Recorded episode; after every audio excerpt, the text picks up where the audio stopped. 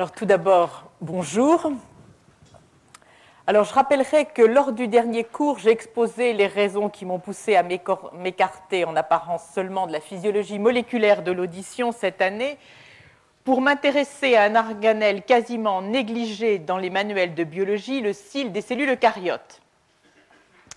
Cette diapositive vous rappelle l'existence des cellules multiciliées, donc celles qui ont un grand nombre de cils, qui au passage ont tous la même longueur, du tractus respiratoire, cils motiles, qui sont considérés comme jouant un rôle en quelque sorte dans le nettoyage de la muqueuse, empêchant par exemple la colonisation bactérienne.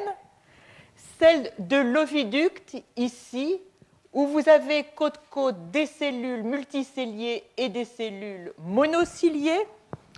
Les cellules multiciliées avec leurs cils motiles permettant l'anidation de l'ovocyte. Et puis les cellules monociliées, ici nous en reparlerons très largement, au niveau du nœud primitif, aussi dit nœud de Hansen, et au niveau du rein. Enfin, nous avons vu les cils présents dans un grand nombre de cellules sensorielles. D'abord, ici, l'extrémité dendritique du récepteur euh, des neurones qui portent les récepteurs aux molécules olfactantes qui sont situés sur ces cils.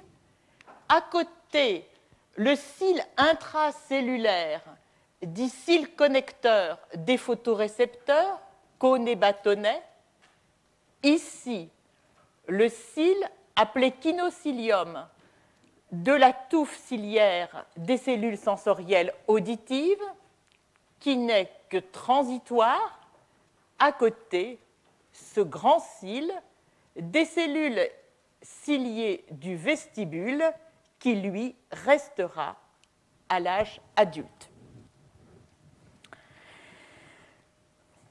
De l'ensemble des données examinées, il ressort que les cellules en G0 portent un cil unique, semble-t-il, à l'exception des cellules circulantes et des hépatocytes, et ce cil est dit cil primaire.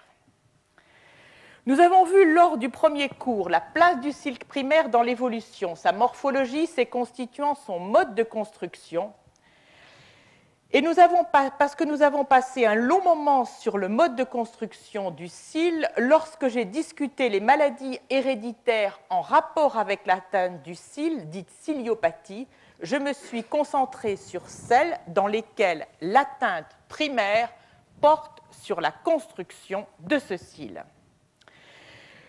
Comme je l'avais annoncé, le second cours, celui d'aujourd'hui, sera consacré à une fonction bien connue du cil et du flagelle, structure apparentée au cil, sa fonction motrice.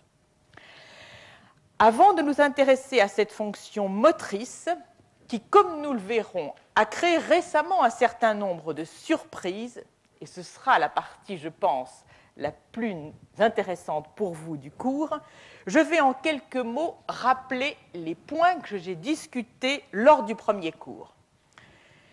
Premièrement, plantes, animaux, champignons dérivent d'un ancêtre unicellulaire flagellé aquatique.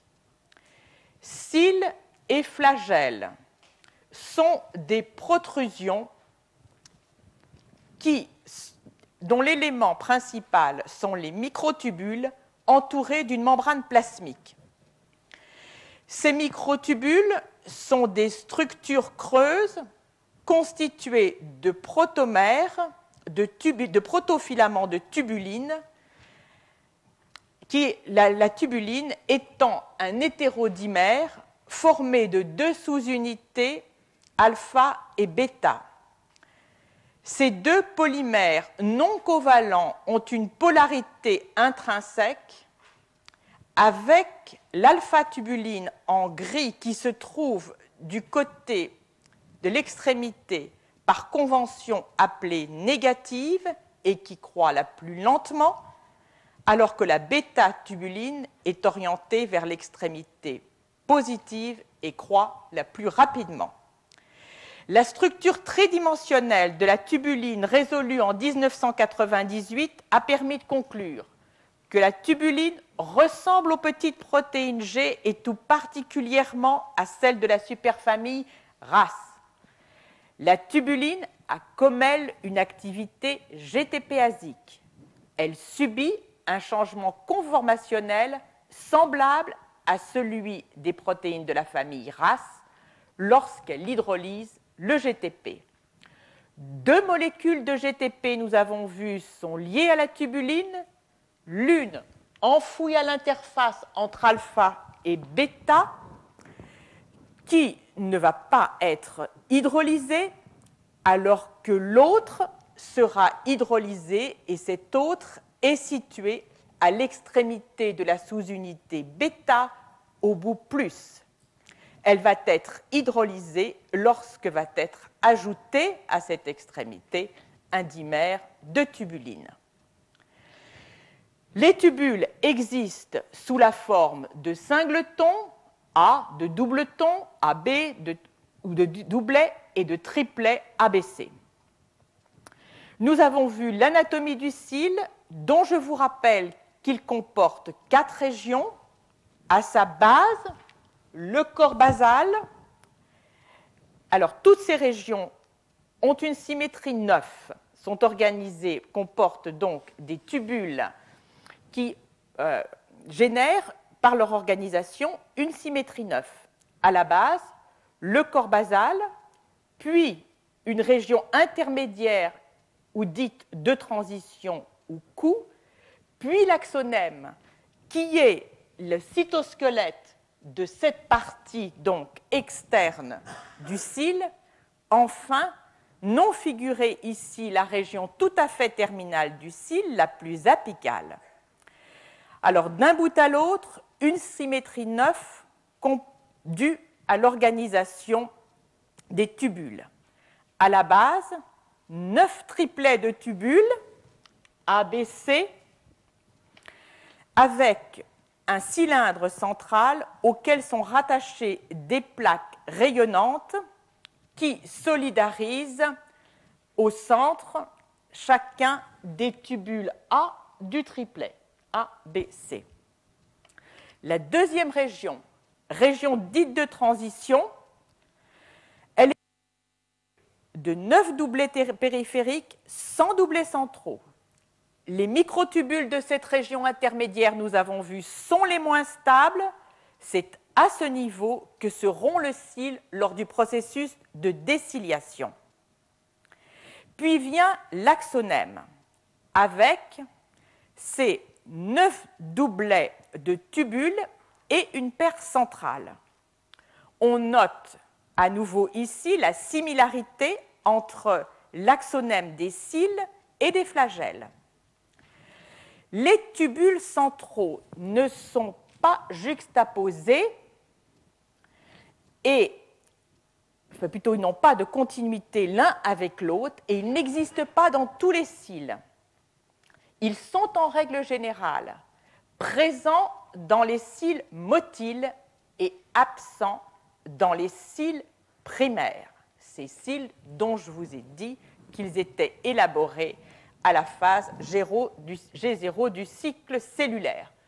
Donc, l'idée communément admise était la suivante, ces cils primaires ne sont pas motiles. Alors, en règle générale, ces structures 9-0, non seulement, non seulement par définition n'ont pas les tubules centraux, mais n'ont pas de dinéine axonémale, ce que je discuterai très largement. Et de ce fait, longtemps, ces cils primaires ont été considérés comme des sortes de structures vestigiales par rapport aux cils moteurs, donc que nous avons vus euh, tout à l'heure au niveau, par exemple, de l'oviducte ou du tractus respiratoire. Alors maintenant, l'extrémité de l'axonème, elle, elle se caractérise par la disparition progressive de ce tubule B, ici, et euh, par le fait qu'il existe de, dessus de l'axonème, une sorte de bouchon ou coiffe. Alors, puis, d'un mot, nous avons abordé la question de la formation du cil. Comment se forme le cil? Comment se forme le flagelle? Les centrioles du centrosome, ceux du corps basal, du cil ou du flagelle, ceux du fuseau mitotique sont les mêmes objets, avec un père ou une mère pourvu d'appendices, tandis que le second centriole, fils ou fille, en est dépourvu. C'est sur le centriole père, nous avons vu, que va s'édifier le cil. Puis nous avons abordé le problème de la logistique à laquelle doit faire face ce euh, problème auquel doit faire face le cil qui ne synthétise pas ses composants in situ. Et nous avons vu que les travaux menés chez l'algue verte Chlamydomonas ont permis de mettre en évidence un système que l'on appelle IFT pour transport intraflagellaire. D'un mot, dans ce transport intraflagellaire, il existe d'une part un mouvement antérograde dans lequel des particules euh, progressent à la vitesse de 2 micromètres par seconde en transportant un certain nombre d'éléments essentiels à l'édification du cil. Mouvement antérograde associé à un mouvement rétrograde, 3,5 micromètres par seconde, et nous avons discuté la découverte pour le mouvement antérograde de l'implication d'un moteur qui se dirige vers les bouts plus et qui est une kinésine formée de trois sous-unités, donc hétérotrimériques, avec deux chaînes lourdes dont les équivalents chez les mammifères sont KIF 3A et 3B, j'y reviendrai, associés à une kinase. Puis, nous avons vu la découverte d'une dinéine, dinéine, non pas la dinéine axonémale que je vais maintenant discuter, mais dinéine qui s'apparente en réalité, qui est une dinéine cytoplasmique qui a subi une modification dans le mouvement rétrograde. Nous avons vu la purification de ces particules de transport, particules IFT, en deux complexes, A et B, et selon les modèles actuels, l'idée que ces particules IFT sont assemblées autour du corps basal sont là chargées de leurs protéines cargo, puis en particulier alpha, bêta-tubuline et aussi des protéines transmembranaires. Nous avons vu le TRP5 de si élégance et chargée de ces cargos, elle rentre dans le cil. Elle rentre dans le cil grâce à la kinésine 2 hétérotrimérique. Arrivée au sommet du cil, alors, nous allons voir le changement de moteur. Auparavant, nous avons souligné l'existence de cette région associée à des fibres que l'on appelle fibres transitionnelles et qui sont tout sauf des fibres, mais des feuillets qui forment en fait une sorte de pore dont on sait peu de choses, mais qui autorisent ou non l'entrée des IFT dans le cil. Arrivés au sommet, les IFT, avec leur moteur kinésine, vont déposer certains de leurs cargos, subir un changement conformationnel et changer de moteur et prendre comme moteur cette dinéine dont je viens de vous parler. Alors, je ne vais pas revenir sur les éléments que j'avais discutés au niveau des maladies ciliaires simplement pour dire que par rapport à ce transport IFT, nous avions discuté longuement la maladie de Bardet-Biedl, qui donc est une maladie complexe et dans lequel deux éléments nouveaux, au moins largement élucidés maintenant, avaient pu être mis en évidence en ce qui concerne le transport. Premièrement, l'existence de chaperons moléculaires tout à fait spécifiques, apparus au cours de l'évolution des vertébrés et qui ont évolué très rapidement, et l'existence également d'une jonction entre les particules IFTA et B qui doivent avoir un mouvement coordonné pour gagner l'apex du cil et pour gagner ensuite sa base, dans lequel ce mouvement coordonné serait impliqué BBS7 et BBS8. Alors j'en viens maintenant à ce qui va faire l'objet du cours aujourd'hui, le cil motile. Alors, nous allons voir dans un premier temps le mouvement du cil et du flagelle. Et là, je le tracerai en fait à grands traits parce qu'on a affaire à des données certes très intéressantes, mais que l'on peut trouver dans tout bon manuel classique de biologie cellulaire. Pourtant, vous le verrez, reste pas mal d'énigmes, en particulier sur le mode de fonctionnement des moteurs que sont les dinéines axonémales qui produisent ces mouvements. Reste aussi mal compris, mal comprise la façon dont au sein d'un épithélium, les cils, pour avoir un mouvement efficace, doivent générer des mouvements coordonnés d'une cellule à l'autre.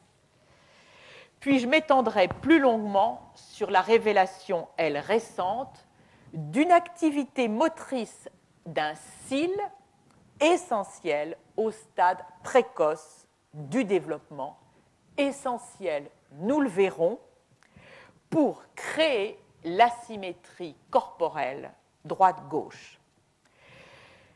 Alors, je dirais que c'est une histoire scientifique qui est riche en rebondissements et c'est un des meilleurs exemples en sciences biologiques de la fécondité du dialogue entre les tenants de diverses explications d'un même phénomène et la confrontation de données expérimentales et d'analyse théorique. Alors, la composition du cil, les protéines principales. Alors, vous voyez ici donc le tubule A, le tubule B, le tubule A qui va venir se connecter au tubule B de l'autre doublet immédiatement adjacent grâce au bras de dinéine interne et au bras de dinéine externe. Les bras de dinéine externe sont des complexes moléculaires, tous semblables, quel que soit le doublet, de la base à l'apex du cil ou du flagelle. Ils sont indispensables à la stabilité du cil et du flagelle et à sa motricité. Chez l'algue verte Chlamydomonas, ses bras externes, ce sont ceux que vous avez vus figurer tout à l'heure, sont composés de quatre chaînes lourdes, alpha, bêta, gamma.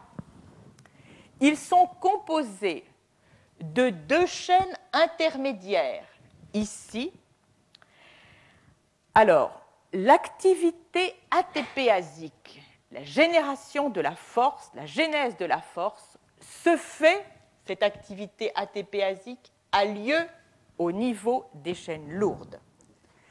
Les chaînes intermédiaires servent à lier les chaînes lourdes, les trois chaînes lourdes entre elles, et elles régulent l'ensemble de leur activité, et elles régulent aussi l'attachement de la dinéine au microtubule. De plus, dans ce complexe, il y a au moins neuf chaînes légères qui comportent des protéines qui lient le calcium. Enfin, associé à ce complexe, un complexe dit d'arrimage, docking complex, lié au doublet des microtubules et qui est essentiel pour l'assemblage des bras externes. On connaît aujourd'hui trois protéines dans ce complexe d'arrimage. Enfin, sont associées des protéines qui sont moins bien caractérisées, dont l'une d'entre elles est une adénylate kinase. Donc c'est une enzyme qui va augmenter l'ATP disponible pour l'activité ATPasique des dinéines. Cette enzyme convertit deux molécules d'ADP en une molécule d'AMP et une molécule d'ATP qui va être disponible pour l'activité ATPasique des chaînes lourdes. Les bras internes de dinéine sont beaucoup plus complexes. Ils sont différents d'un tubule A à son voisin. Ils sont hétérogènes, organisés en gradient de densité le long du tubule. Ils régulent l'activité motrice mais ne semblent pas toujours indispensables. Enfin, il y a des liens fixes que j'avais déjà évoqués qui forment par exemple ici la nexine. Il y a des tiges radiaires qui s'étendent du tubule A jusqu'à la région centrale et dont on va voir qu'ils régulent l'activité motrice. En fait, ce qu'il faut bien voir, c'est que à travers ces représentations par un simple trait des bras externes, des bras internes, de l'annexine, de tiges radiaires, sous-jacents, il y a en fait de gigantesques complexes moléculaires, puisque pour les tiges radiaires, on estime qu'elles sont composées au moins d'une vingtaine de protéines. Alors, les microtubules centraux, je n'y reviendrai pas, ils ne sont pas équivalents, nous l'avons vu la dernière fois.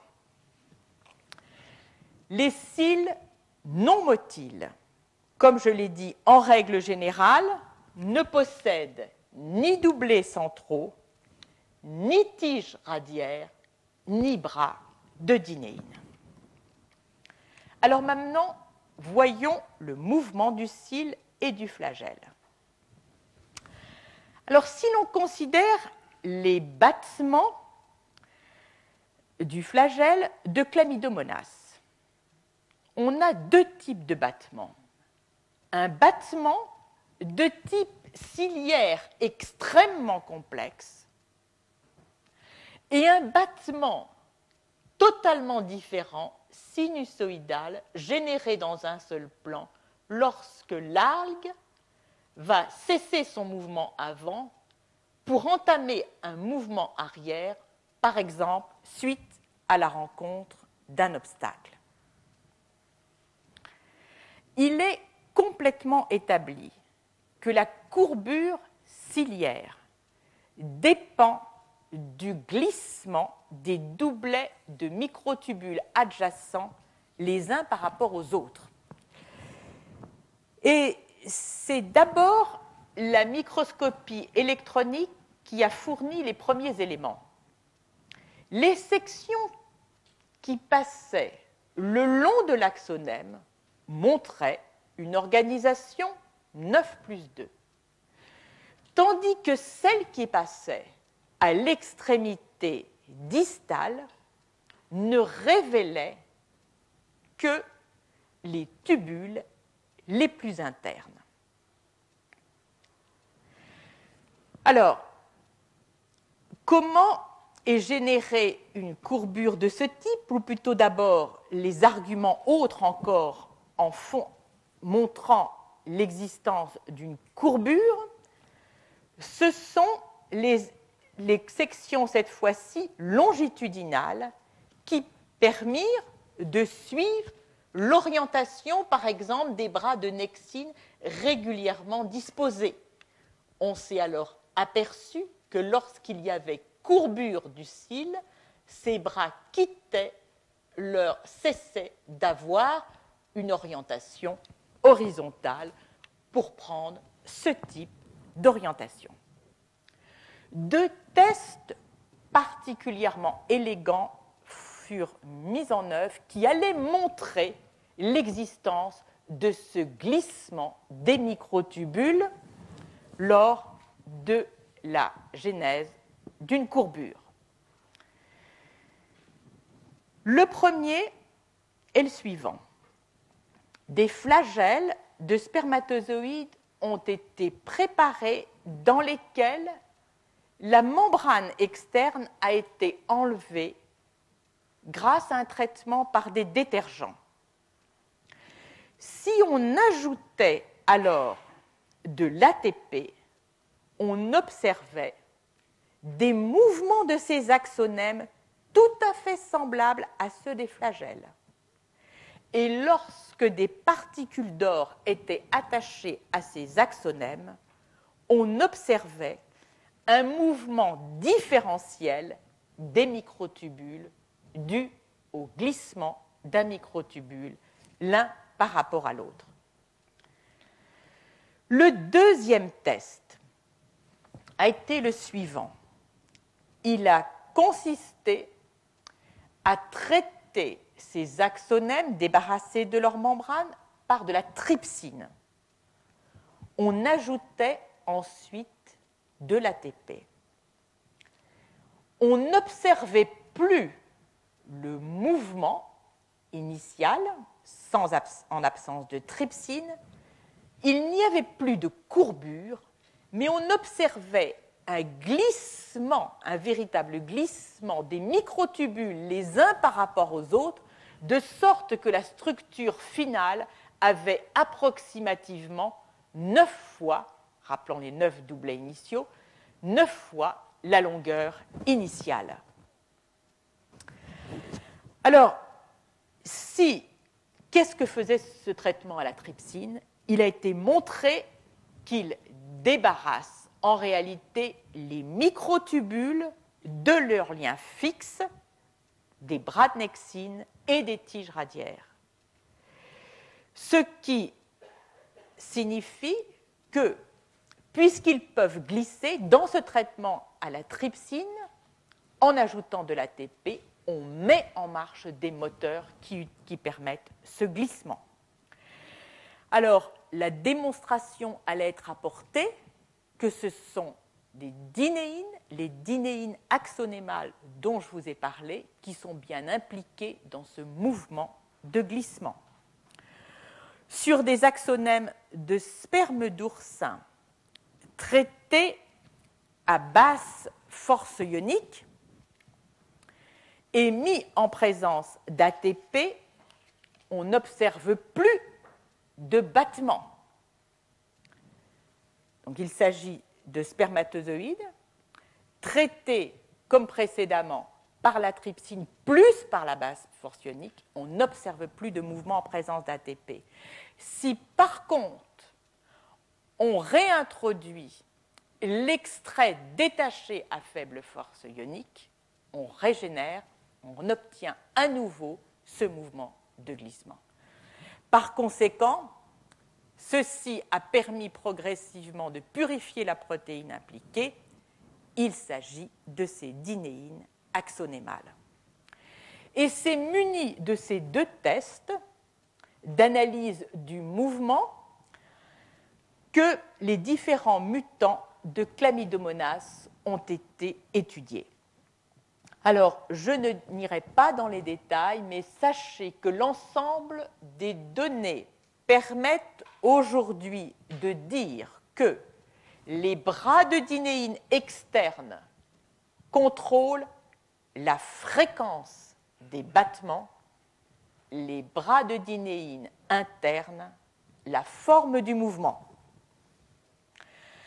Alors, a-t-on avec ce glissement des microtubules défini des formes de mouvement, même les plus simples, ces formes de mouvement sinusoïdaux? Certes, non.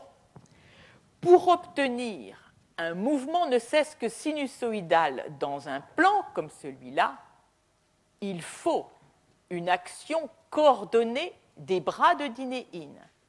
Action dans laquelle, par exemple, les microtubules les plus externes vont être associés à des dinéines actives se déplaçant vers l'extrémité négative des microtubules, alors que les microtubules situés dans la partie interne vont être vont progressivement, eux, être dépourvus de liaison à des dinéines. Alors, comment peut-on voir ces bras de dinéine internes et externes?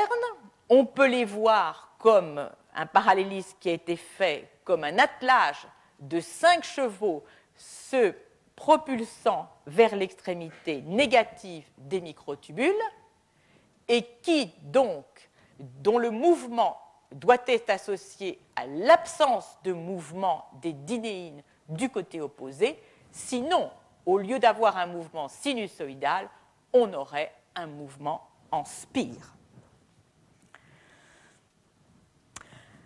Alors, ce mouvement, qui est parfois très complexe, euh, fait intervenir d'autres régulations que je n'ai pas le temps de détailler, des jeux de phosphorylation, déphosphorylation, le calcium, l'AMP cyclique et le GMP cyclique. Alors, les moteurs, les dinéines. Discuter des dinéines, des dinéines axonémales ou des autres dinéines, des dinéines cytoplasmiques, qu'il me faudrait une heure entière, un cours entier. Je vais cependant en dire quelques mots et d'abord souligner le fait que ces dinéines sont beaucoup moins bien connus que les deux autres types de moteurs cellulaires que sont les myosines et les kinésines. Les dinéines sont aussi très différentes des autres moteurs puisque ce sont des ATPases qui dérivent d'une famille d'ATPases appelée AAT pour ATPase Associated with Diverse Cellular Activities.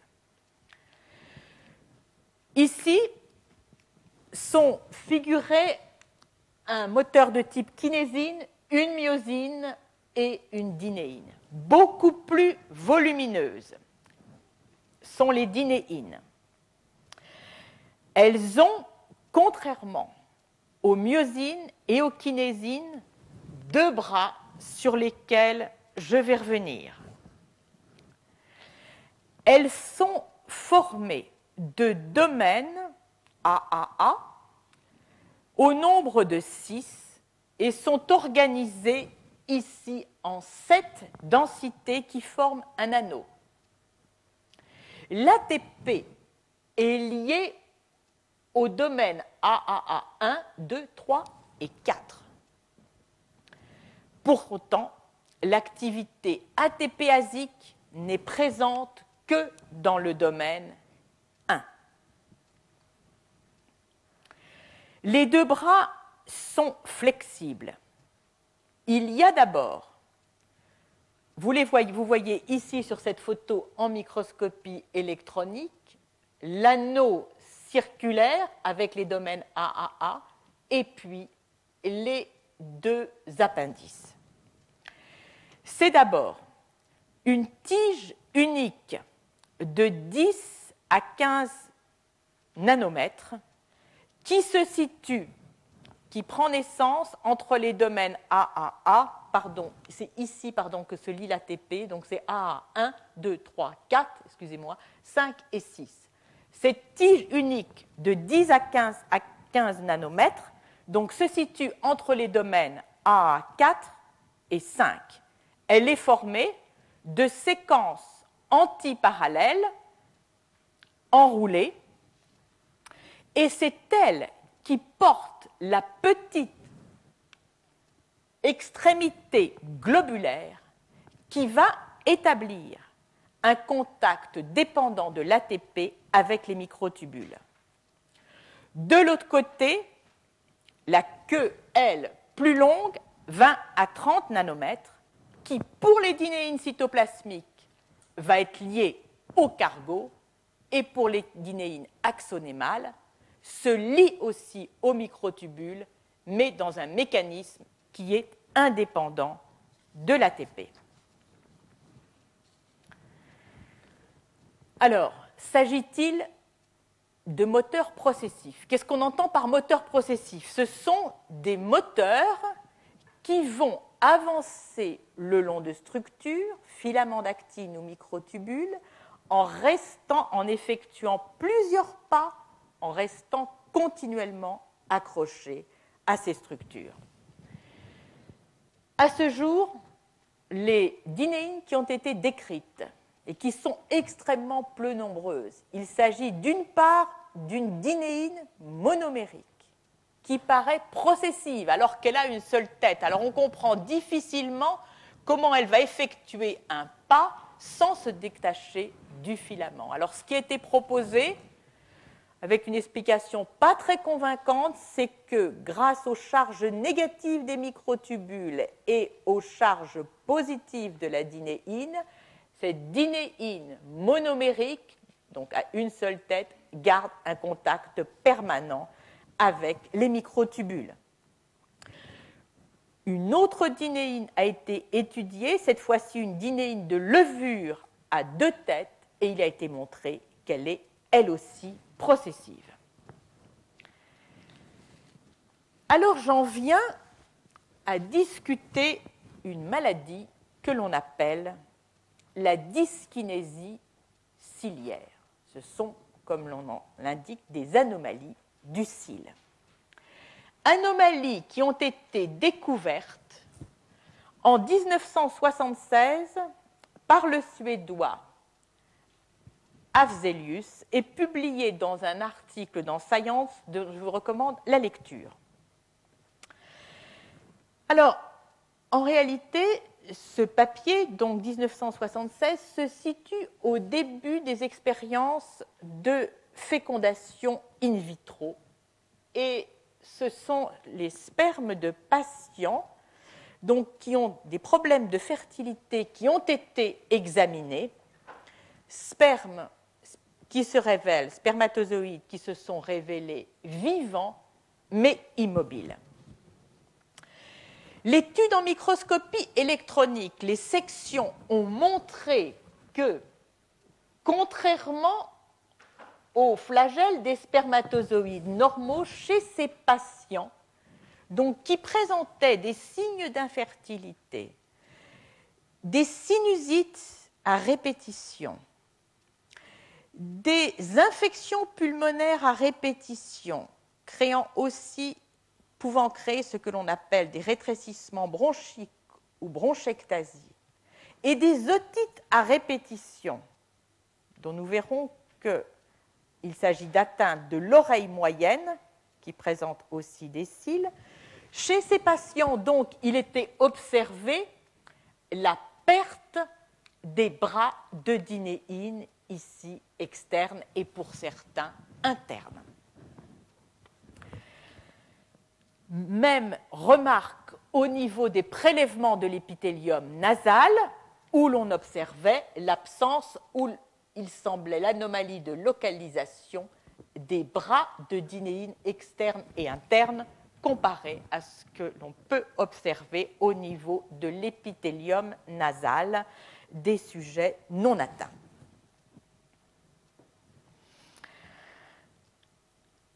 Chez trois de ces sujets, on y reviendra, d'autres anomalies ont été observées. Alors au départ, je ne vous l'ai pas dit, la description porte sur quatre sujets. Et ce que va faire cet auteur, c'est tenter de voir s'il existe, à côté des anomalies de spermatozoïdes, d'autres anomalies de cils motiles, en particulier au niveau du tractus respiratoire.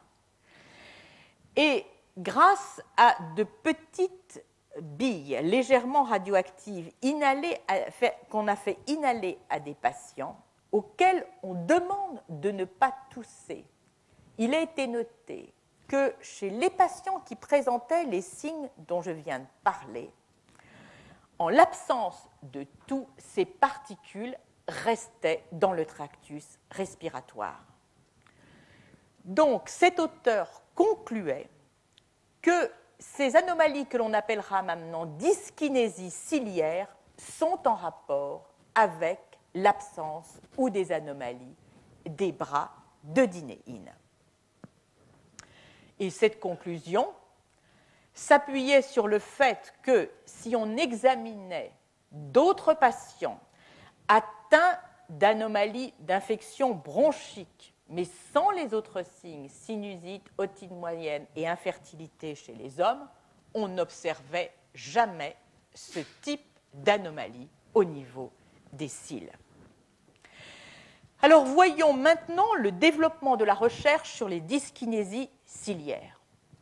À nouveau, l'organisme modèle fut Chlamydomonas. C'est lui qui a fourni l'essentiel du socle de compréhension que l'on a aujourd'hui de ces atteintes ciliaires de la dyskinésie ciliaire primitive.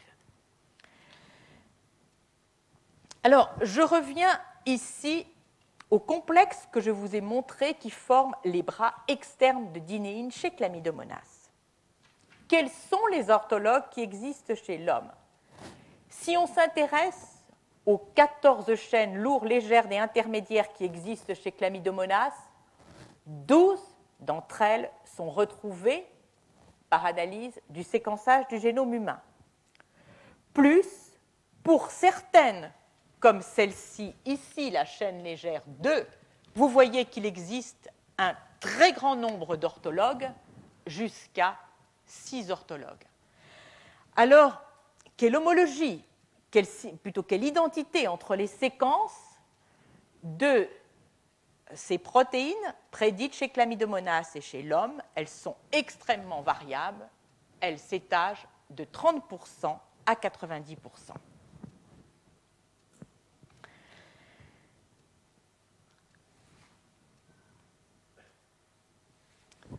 Plus, le rôle de ces différentes sous-unités a pu être étudié qui forment le complexe externe grâce aux mutants obtenus chez Chlamydomonas.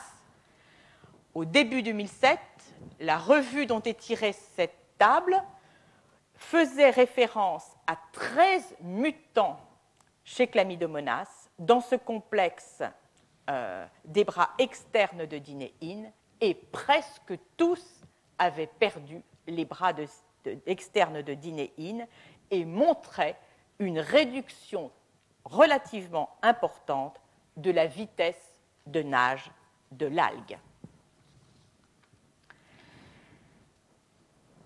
Alors si maintenant on revient à la dyskinésie ciliaire, les biopsies telles qu'elles peuvent être pratiquées chez les patients, biopsies nasales et examen des flagelles des spermatozoïdes, montre que si on ne prend en considération que les dyskinésies cellulaires primitives qui sont viables, chez 90% d'entre elles, il y a des défauts dans les bras de dinéine. Chez 60%, de ces, 60 des patients, il y a une perte des bras externes de dinéine. Alors, il y a peut-être un, biais dans ces données, car les bras internes de dinéine sont beaucoup plus difficiles à analyser en microscopie électronique que les bras externes. Et en tout état de cause, il y avait une forte corrélation, il y a une forte corrélation entre, d'une part, le nombre des bras de dinéine externes que l'on peut déceler chez les patients et la fréquence du battement ciliaire. Combien de gènes responsables de la dyskinésie ciliaire primitive ont été isolés? Quatre. Trois d'entre eux codent pour des protéines qui appartiennent au complexe des bras externes de dinéine. Le premier gène qui a été isolé, code pour une chaîne intermédiaire, la chaîne 1. Puis, ce sont les deux chaînes lourdes dont je vous ai parlé, qui forment les bras externes de dinéine chez les mammifères, car les bras externes de dinéine chez les mammifères ne sont pas au nombre de trois comme chez Chlamydomonas, mais de deux.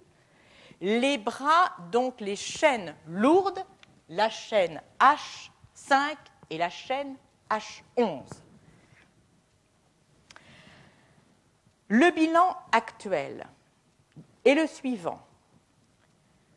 Pour 60%, donc je vous ai dit, des dyskinésies ciliaires, on trouve des anomalies des bras externes.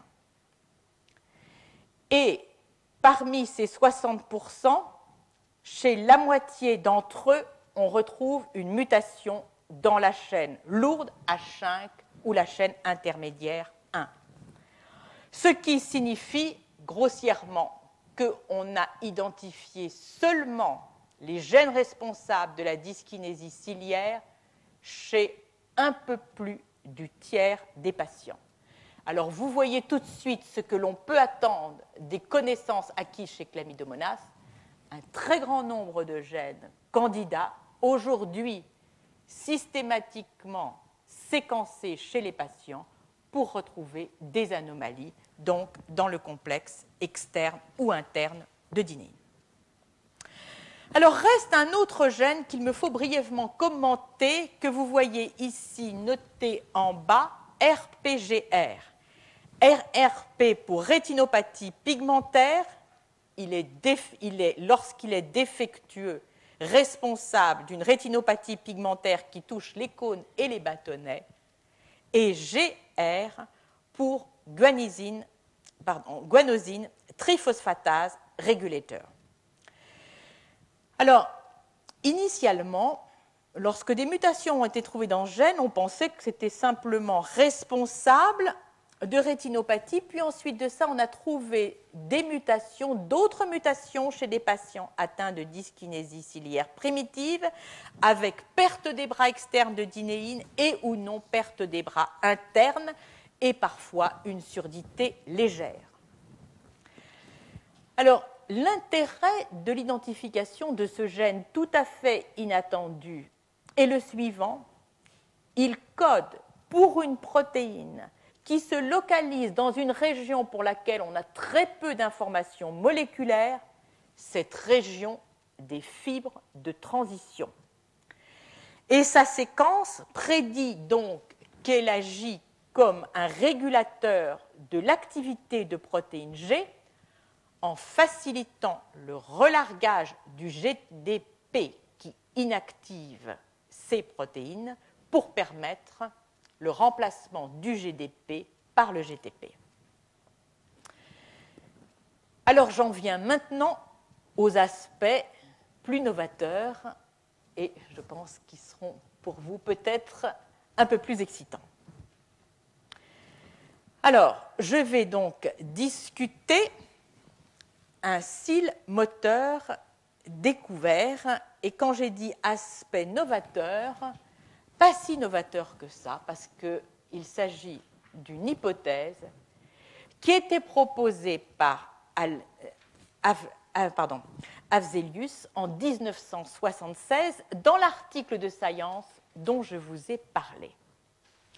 Il rapportait chez quatre des personnes atteintes de dyskinésie ciliaire primitive un situs inversus, c'est-à-dire que la latéralisation des organes, avec le cœur et la rate à gauche, le foie à droite, était inversée. J'y reviendrai tout à l'heure. Et deuxième originalité de ce travail, c'était la conclusion du papier que je vous livre. L'auteur, auteur unique, disait Je postule que des cils dans l'épithélium embryonnaire ont une certaine position et une direction de battement fixe chez l'embryon normal, tel que leur battement sert à déterminer le situs des viscères. Dans un développement normal, la rotation à droite de certains viscères prend place alors que prend place.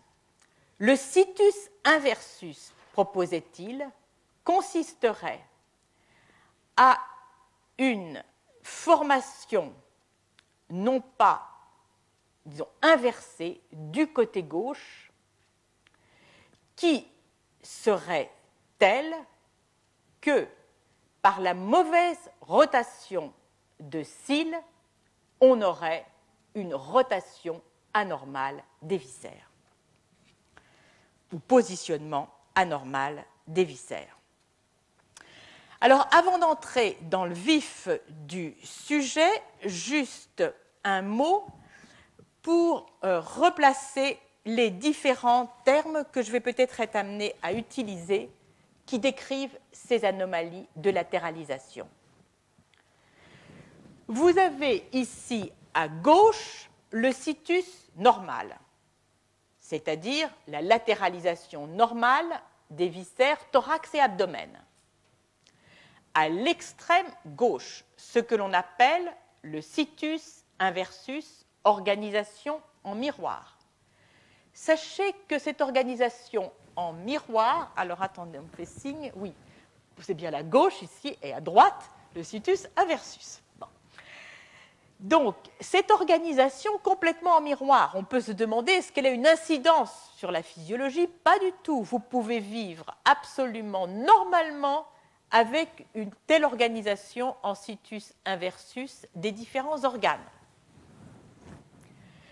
Ensuite, à côté de situs solitus et inversus, ce que l'on appelle les isomérismes, que l'on voit ici au centre, à droite et à gauche. Isomérisme droit, dans lequel les deux poumons, vous voyez l'organisation ici des branches sont de type droit, et souvent manque la rate, et l'isomérisme de type gauche, dans, lequel l'organisation des poumons est de type gauche, et souvent la rate est dupliquée. Inutile de vous dire que pour les patients, euh, il y a des anomalies très sévères associées à ces isomérismes. Et puis, il y a tout un ensemble de situs que l'on appelle ambigus, dans lequel il y a souvent une composante isomérique. Alors, avant d'en venir au vif du sujet, quelques rappels embryologiques très brefs. La gastrulation est l'étape qui va conduire à la formation des trois feuillets embryonnaires ectoderme, mésoderme et endoderme. Au début de cette étape, se forme une ligne primitive qui est un épaississement de l'ectoderme. À ce moment, nous n'avons que deux feuillets, ectoderme et endoderme. Dans cette ligne primitive va se creuser une gouttière, dite gouttière primitive, dont la partie antérieure se soulève légèrement et va se creuser. C'est dans ce creux, alors ici est figuré un il s'agit d'un embryon de poulet, mais à un stade bon, au-delà de la gastrulation. Mais simplement, ce qu'il faut retenir, c'est qu'à un stade plus précoce, on aurait donc cette ligne primitive avec le nœud de Hansen par ici. Donc, c'est juste pour fixer les idées sur ce nœud de Hansen. Alors, voici ici donc le nœud de Hansen figuré. Vous voyez cette espèce de monticule creusé et donc, euh, dans ce nœud de Hansen, que va-t-il se passer? D'abord, il faut bien rappeler que ce nœud de Hansen joue un rôle qui est équivalent à l'organisateur de Spemann chez les amphibiens. C'est dans cette gouttière primitive que va venir s'invaginer, se former le mésoderme, mésoderme paraxial et mésoderme latéral de part et d'autre de la gouttière primitive entre l'ectoderme et l'endoderme. Et il donnera le mésenchyme des viscères, entre autres du cœur et du poumon. Au cours de l'évolution, on va passer d'animaux qui ont une symétrie bilatérale antéro-postérieure et une symétrie antéro-ventrale à l'acquisition d'une symétrie droite-gauche. Donc la question qui est posée depuis bien longtemps aux biologistes, comment se fait cette rupture de symétrie? Question qui fascine les biologistes et qui, parce qu'elle est sous contrôle génétique, cette détermination droite-gauche a pu bénéficier de l'étude de moutons chez la souris, chez le poisson zèbre et de l'étude de certains syndromes héréditaires et a permis l'ouverture, qui ensemble ont permis l'ouverture d'une brèche dans la connaissance. Et nous allons voir que c'est un très bel exemple d'une démarche scientifique dans laquelle la génétique faisant éruption brutalement a permis d'accéder à un certain type d'explication. Pour autant, comme très souvent en science, une vague d'interrogations a suivi sur la pertinence des explications, et là, c'est le retour à l'analyse théorique qui va révéler les insuffisances de l'explication proposée. Il ne s'agira pas d'une invalidation, mais bien de mettre cette observation dans un contexte de phénomènes, eux, observés depuis bien longtemps. Et c'est en faisant appel à cet autre phénomène qu'aujourd'hui, me semble-t-il, on peut proposer une explication satisfaisante de la mise en place de l'asymétrie droite-gauche autour de l'évolution, au, cours de l'évolution. Alors, quand je propose, quand j'utilise le terme satisfaisant, qu'est-ce que ça veut dire satisfaisant en biologie? Eh bien, l'un des éléments pour juger du fait qu'une explication est satisfaisante ou non, c'est le fait qu'elle est ou non, que le mécanisme que l'on propose est ou non conservé dans l'évolution. Et c'est ce que nous allons voir. Alors j'en viens maintenant à discuter donc la symétrie droite-gauche et nous allons voir le rôle, bien sûr, je ne peux pas vous le cacher, du cil tel qu'il avait été proposé. La symétrie droite-gauche, c'est d'abord un papier publié dans Cell en 1995 et dont le dernier auteur est Tabin. Ce groupe de Harvard va décrire les premiers marqueurs moléculaires qui permettent de mettre en évidence une asymétrie d'expression très précoce. Il s'agit d'un travail réalisé chez l'embryon de poulet. Les molécules suivantes vont être suivies. Le récepteur à l'activine, le récepteur 2A. Sonic Hedgehog, le facteur de transcription HNF3 bêta et CNR1. L'activine, c'est un membre de la famille des TGF bêta dont, on savait qu'il s'exprime pendant la gastrulation. L'un de ces récepteurs, le récepteur 2A, vont montrer ses auteurs, est exprimé très fortement, comme on le voit ici, sur le côté droit de la ligne latérale, très précocement. Sonic Hedgehog, molécule de signalisation embryonnaire extrêmement importante, dont on sait qu'elle intervient dans la polarité antéro-postérieure et dorso-ventrale du tube neural et des somites, son récepteur 2A commence à être exprimé, pardon, euh, Sonic Hedgehog va être exprimé à gauche de la ligne latérale exactement au moment où le récepteur 2A de l'activine 2, récepteur 2A à l'activine, s'exprime du côté droit. Le facteur de transcription HNF3 bêta, Lui, très précocement, on va le trouver à gauche de la gouttière primitive. Quant à CNR1, c'est l'homologue chez le poulet du gène nodal qui code comme l'activine pour un membre de la superfamille des TGF bêta. D'abord exprimé symétriquement dans les deux tiers médians de la ligne primitive, rapidement on observe son expression à gauche. Alors il y avait plus dans ce premier papier. Les auteurs allaient montrer le caractère causal de l'expression latéralisée du récepteur 2A à l'activine et de Sonic Ekshog dans l'établissement de la symétrie, l'asymétrie du développement cardiaque. Sonic Ekshog fut, exprimé de façon ectopique, non pas du côté gauche comme il est normalement, mais du côté droit du nœud de Hansen. Et alors, le cœur se formait toujours normalement, mais sa position n'était plus à droite, mais aléatoirement à droite, ou à gauche, souvent à droite. Donc ceci permettait de montrer que ces marqueurs qui ont une distribution asymétrique déterminent la position du cœur.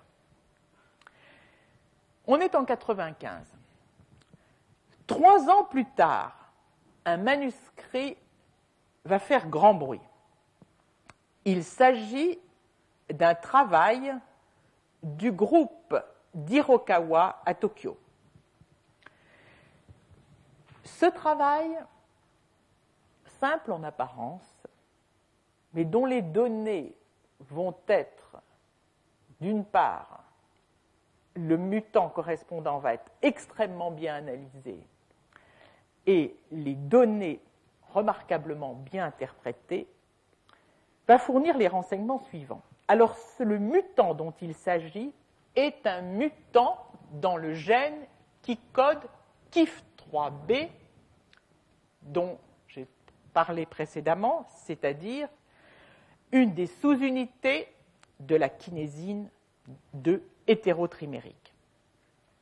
Il s'agit d'une inactivation complète du gène. Les souris vont survivre jusqu'à environ la moitié du temps de gestation. Et si on observe les embryons, on voit qu'il y a latéralisation des organes, mais elle se fait totalement au hasard. La moitié des embryons ont une latéralisation à droite, l'autre moitié à gauche. Si l'on regarde maintenant l'expression de marqueurs comme nodal et d'autres sur lesquels j'aurai l'occasion de revenir, comme lefty, comme son nom l'indique, exprimé à gauche, on s'aperçoit que, avec l'anomalie de latéralisation, il y a changement coordonné de l'expression de ces deux marqueurs, changement de latéralité dans leur expression. Alors là, les auteurs vont être euh, quelque part assez rusés et vont faire appel à un papier publié un an plus tôt dans la revue Nature. De quoi s'agit-il? Il s'agit là aussi d'un mutant de souris, mais qui porte non pas une anomalie dans le gène qui code pour KIF3B, mais qui code pour une, des deux chaînes des deux chaînes lourdes des bras externes de dinéine, dont je vous ai dit qu'elles étaient mutées chez certains patients, la chaîne H11. Ce que ces auteurs avaient observé, c'est également des asymétries droite-gauche chez ces souris. Mieux, ils avaient vu que cette chaîne lourde était exprimée au niveau des cellules du nœud primitif. dont je vous ai parlé. Pour autant, la conclusion leur avait en partie échappé pour la raison suivante. Ils s'étaient bien sûr interrogés sur le fait que l'atteinte de cette chaîne lourde de la dinéine évoquait l'implication de cils et pourquoi pas de cils moteurs dans ces anomalies de latéralisation. Mais s'appuyant sur la littérature qui disait, qui avait rapporté le fait que les cellules du nœud de Hansen portaient certes un cil, mais un cil non motile, les auteurs avaient pensé que ces anomalies de la chaîne lourde des dinéines, pourquoi pas il s'agissait de dinéines axonales, axonémales, pardon, mais pourquoi pas des chaînes lourdes de dinéines axonémales présentes dans le cytoplasme et migrant donc le long des microtubules et qui auraient généré quelque part une anomalie de polarité. Ce que le groupe japonais dont je suis en train d'analyser le papier va lui prendre de ce papier en association avec propres résultats au niveau de la mutation KIF3B, c'est le fait que mis ensemble, il faut persister, on a sans doute affaire à une anomalie ciliaire. Alors, ce qu'ils vont d'abord faire, c'est regarder l'expression chez ces mutants KIF3B des molécules on l'a vu, normalement une expression asymétrique très précocement. Et ils vont observer ici nodal exprimé là que chez les mutants, on a une expression bilatérale. Très bien. Mieux, la microscopie électronique en comparant les sauvages au niveau du nœud de Hansen et les mutants ici, va permettre de voir que la mutation de KIF3B conduit à l'absence de tout au niveau du nœud primitif.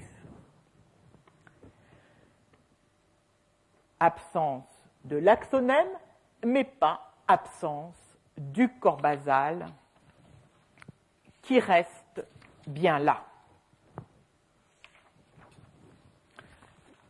Alors, j'ai progressivement glissé de KIF 3B à KIF 3A. Ça n'a aucune importance parce que c'est la même expérience qui a été faite d'abord KIF 3A et ensuite sur KIF 3B qui a donné exact, mutant de KIF 3B qui a donné exactement les mêmes résultats. Et tenace, ils se sont interrogés sur la motilité de ce cil, des cils présents au niveau du nœud de Hansen. Et en vidéomicroscopie, ils ont pu observer, vous le voyez ici, le battement de, de cils situés au niveau du nœud primitif. Alors, ce battement était encore mieux mis en évidence si on ajoutait des petites particules de latex fluorescentes. On pouvait alors visualiser l'existence d'un mouvement, mouvement en rapport avec le mouvement d'un fluide, c'était l'interprétation, brassé par ce mouvement de vortex du cil situé donc au niveau du nœud de Hansen. Et ils ont donné à ce fluide le nom de flux nodal. Alors, ce qui était tout à fait spectaculaire aussi, c'est que chez les mutants KIF3B, on n'observait plus bien sûr, ce mouvement, puisqu'il n'y avait pas euh, d'axonème des cils. Mais les billes ne se déplaçaient certes, mais elles n'avaient aucun mouvement orienté. Elles étaient agitées simplement par l'agitation brownienne. Donc voici des cils dont on avait dit qu'ils étaient 9 plus 0 au niveau de l'axonème et qui manifestaient une motilité.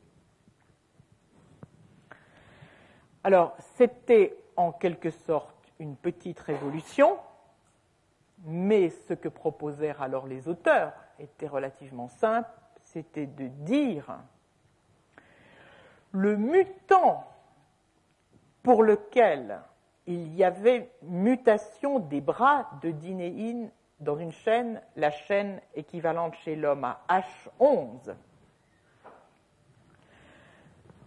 était, puisqu'il y avait un situs inversus chez ce mutant, il y avait sans doute une anomalie de motilité. Par conséquent, on pouvait en conclure que les dinéines qui avaient été vues au niveau de ce cil des cellules nodales conféraient la, motilité au cil de ces cellules.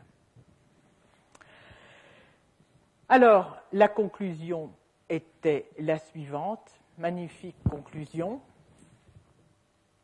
Au niveau du nœud de Hansen, les cellules, il existe un tapis de cellules monociliées dont les cils sont agités par un mouvement de vortex différent des mouvements complexes ciliaires dont je vous ai parlé, puisqu'il n'y a pas le doublet central de tubule, et que ce que faisait ce cil, c'était donc vraisemblablement de brasser un morphogène qu'il allait distribuer de façon asymétrique entre la droite et la gauche de l'embryon.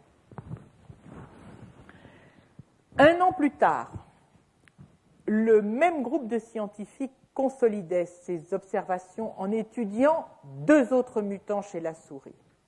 Mutant IV et mutant INV.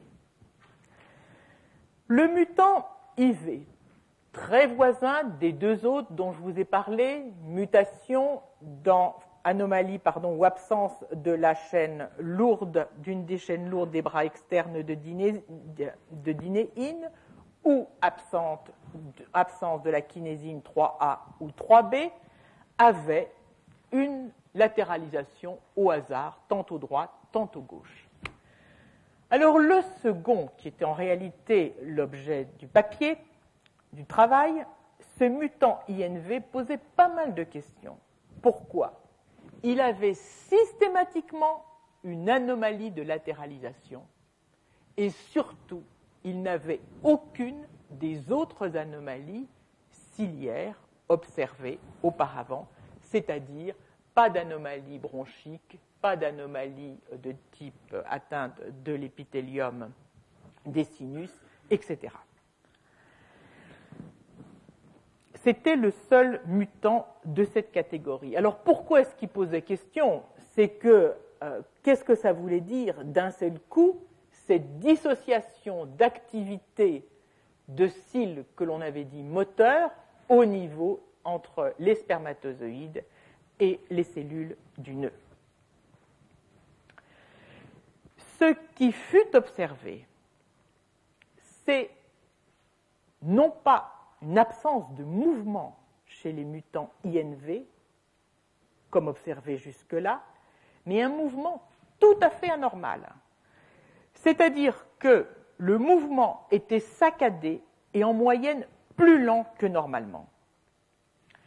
Alors, voici comment se distribuaient les billes de latex, ici entre la droite et la, la gauche et la droite, chez un embryon normal, donc principalement à gauche, chez cet embryon muté dans lequel un transgène est venu restaurer donc les fonctions normales, on retrouve, on a à nouveau principalement les billes qui se situent à gauche, et chez ce double mutant, donc mutant nul INV, INV, où les billes se retrouvaient principalement à droite.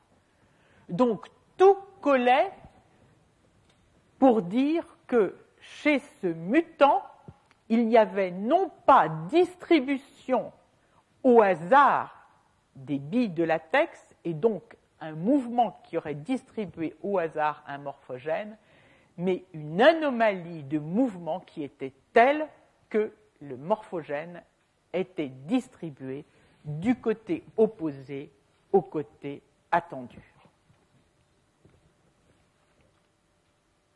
Alors, voici comme étaient résumées ces données.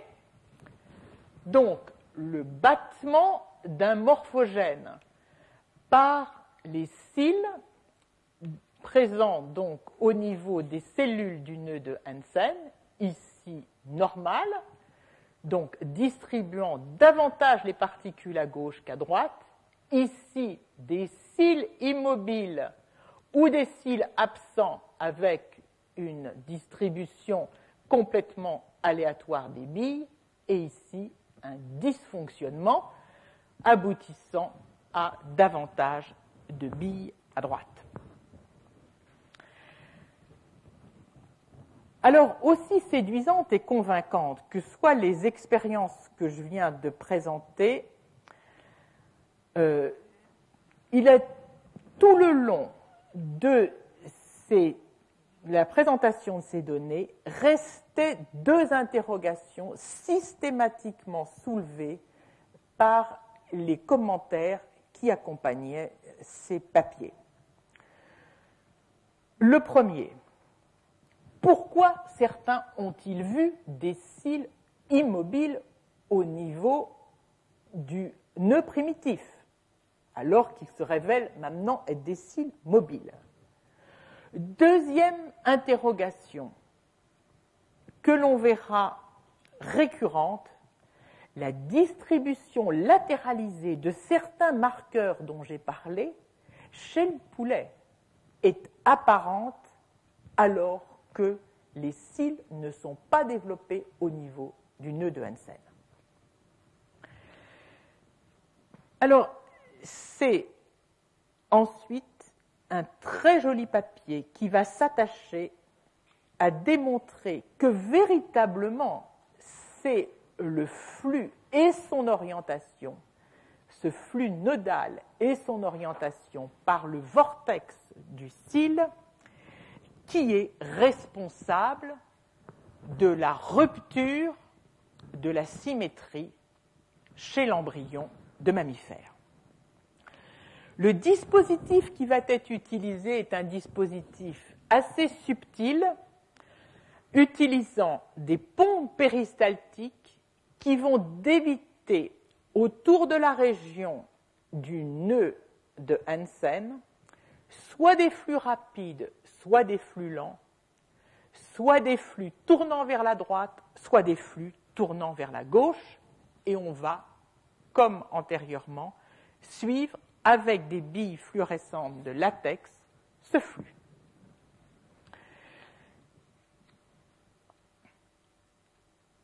On va alors observer la chose suivante. C'est les embryons prélevés au stade de présomite, avant l'apparition des, des somites, et que l'on soumet à ce flux liquidien pendant 14 heures, puis qui sont ensuite cultivés pendant 32 heures. On va voir, d'une part, comme ceci est montré là, que chez des animaux, il s'agit d'animaux sauvages, le fait de faire tourner par un flux, d'avoir un flux qui tourne à droite et non à gauche, comme normalement, on a ici une anomalie de symétrie par rapport à ce qui se passe normalement avec le cœur qui se développe à droite si l'on regarde maintenant les marqueurs dont on a parlé précocement, qui ont une distribution gauche comme nodale ou lefty, on s'aperçoit que sous un flux rapide, leur expression est inversée. Mieux, la même expérience, quand elle est faite non pas au stade présomitique, mais au stade d'un somite, deux sommites ou trois sommites, permet de conclure que cette sensibilité à la direction d'un flux qui détermine l'axe d'asymétrie droite-gauche est présente, comme vous le voyez, exclusivement au stade présomitique, absente lorsque les sommites se développent, un, deux ou trois sommites. Donc on a affaire à une toute petite fenêtre devant le développement, que tout va concourir à situer entre le jour embryonnaire 7.5 chez la souris et 8 durant laquelle l'établissement de l'axe droite-gauche et sa, disons, d'une symétrie convenable des viscères est dépendante d'une activité d'un flux proprement dirigé.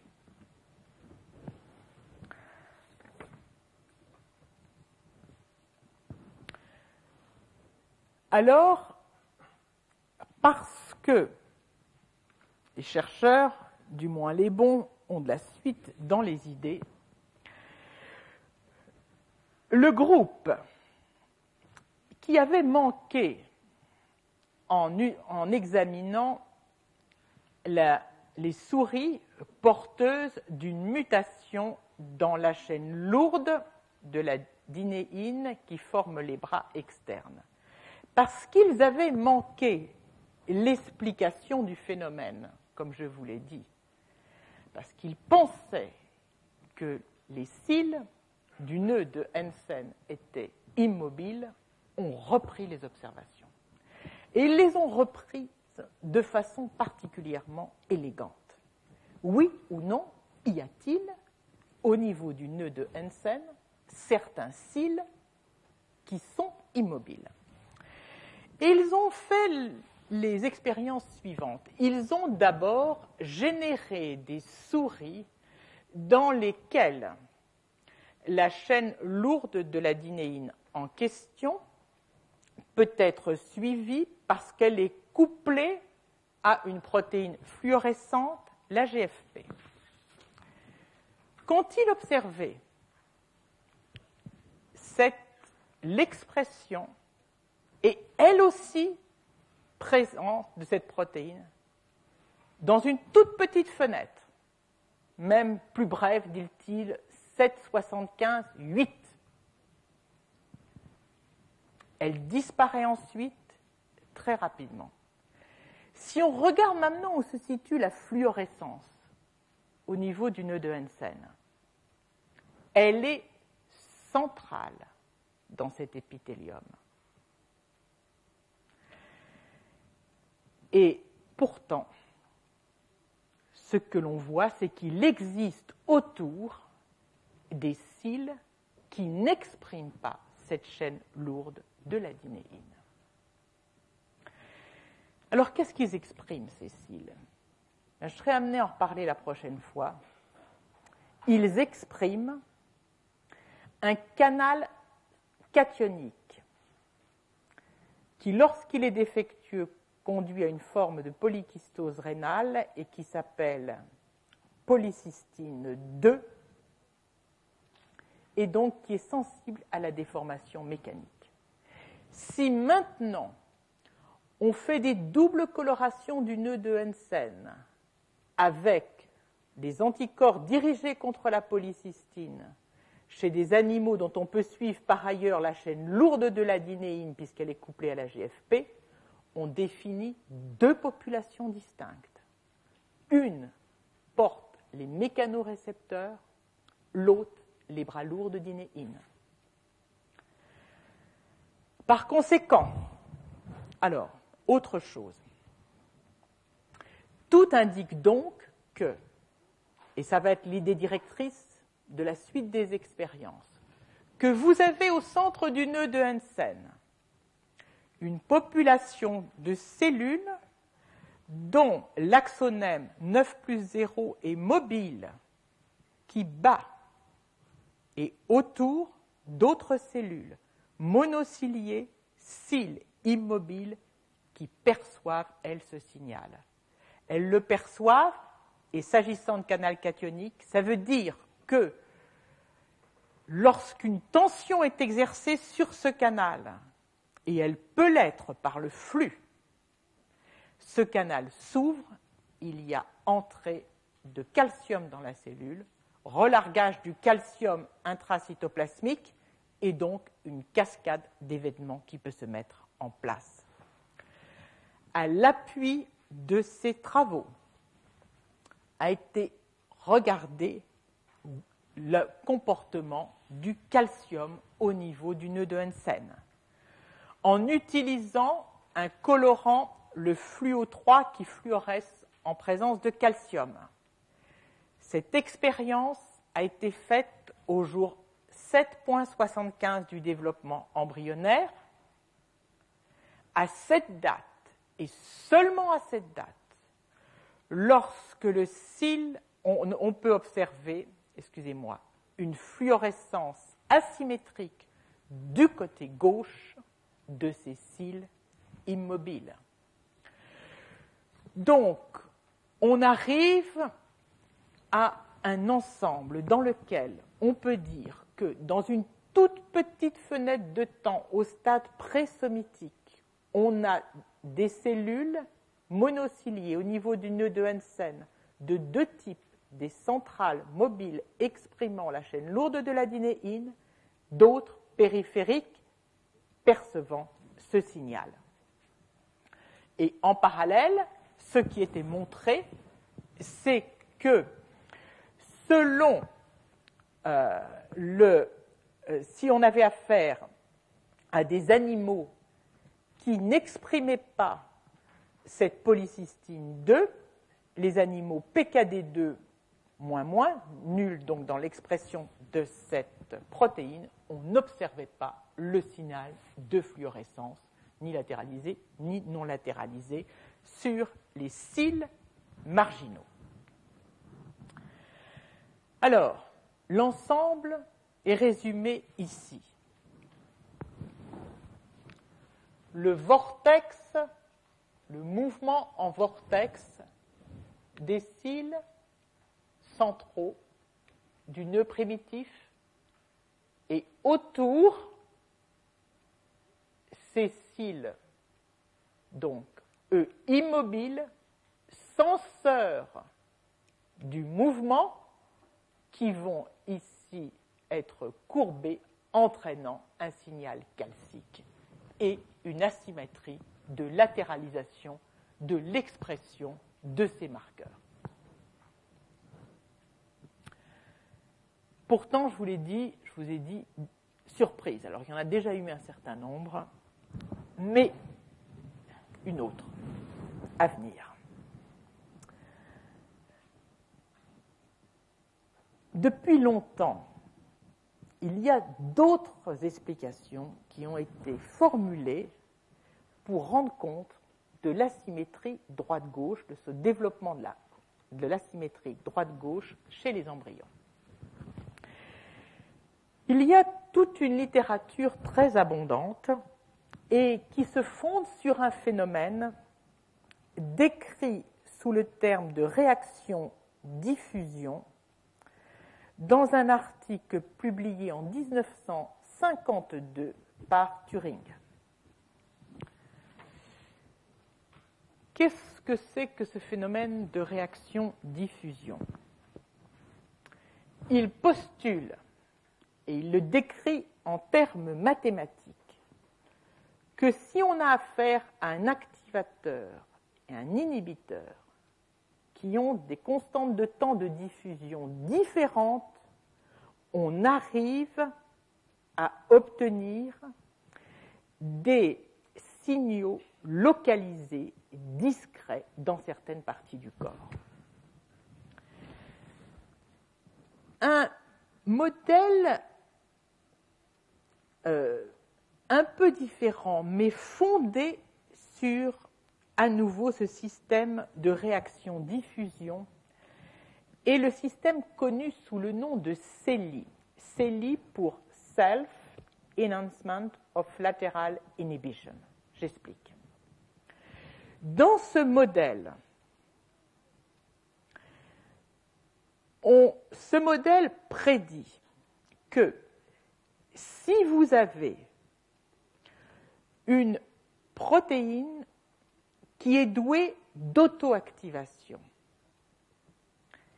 et qui peut également induire la synthèse d'un de ces inhibiteurs et que si cet inhibiteur diffuse particulièrement rapidement, on obtient très aisément une asymétrie d'expression des marqueurs correspondants.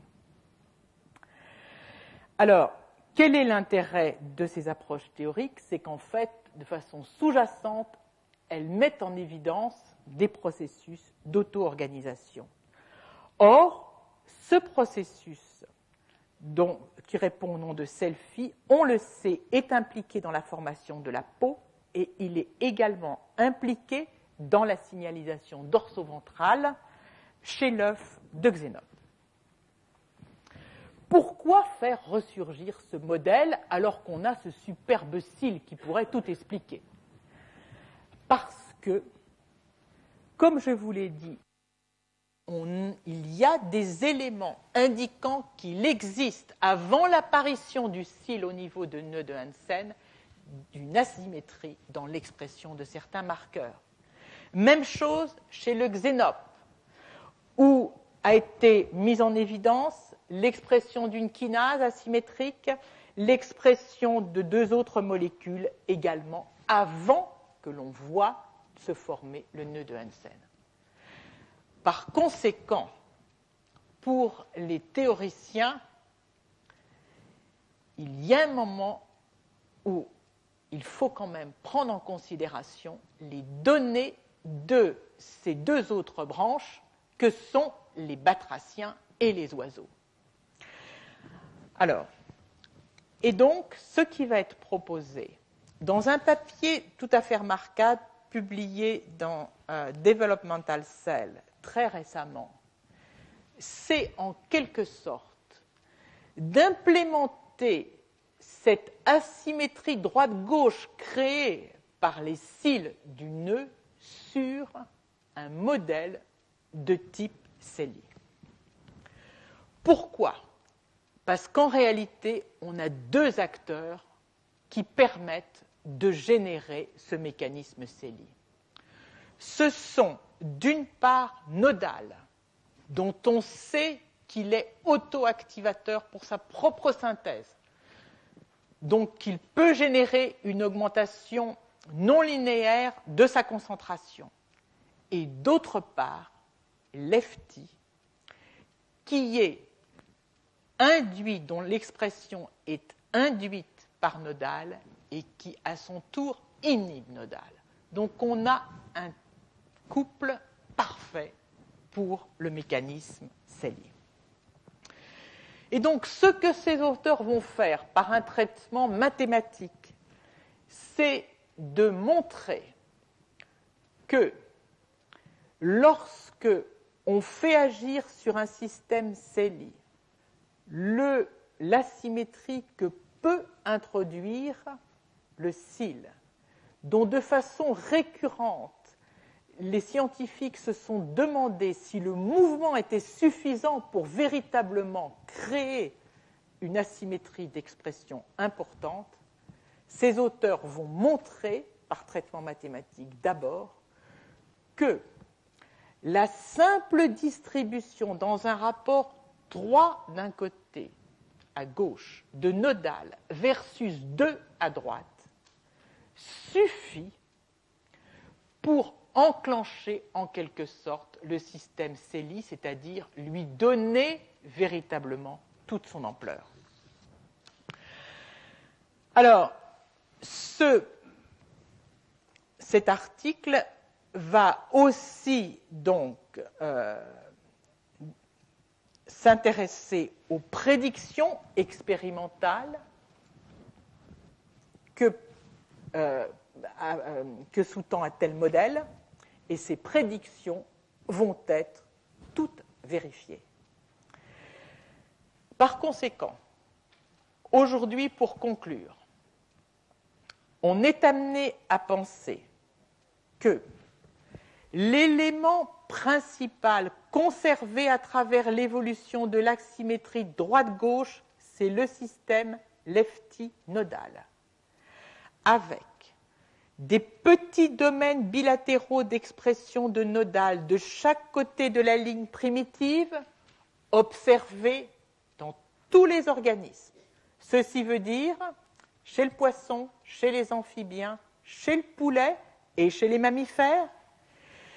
Non seulement c'est ces organismes-là, mais également chez les céphalocordés, chez l'amphioxus, les urocordés et les échinodermes. Par conséquent, c'est le système de base, le système robuste, sur lequel a été implémenté ce système de cils motiles au niveau du nœud de Hansen que l'on retrouve chez le poisson et chez les mammifères. Alors, curiosité, pourquoi n'existe-t-il pas chez le poulet et chez les batraciens qui sont plus proches des mammifères que ne le sont les poissons?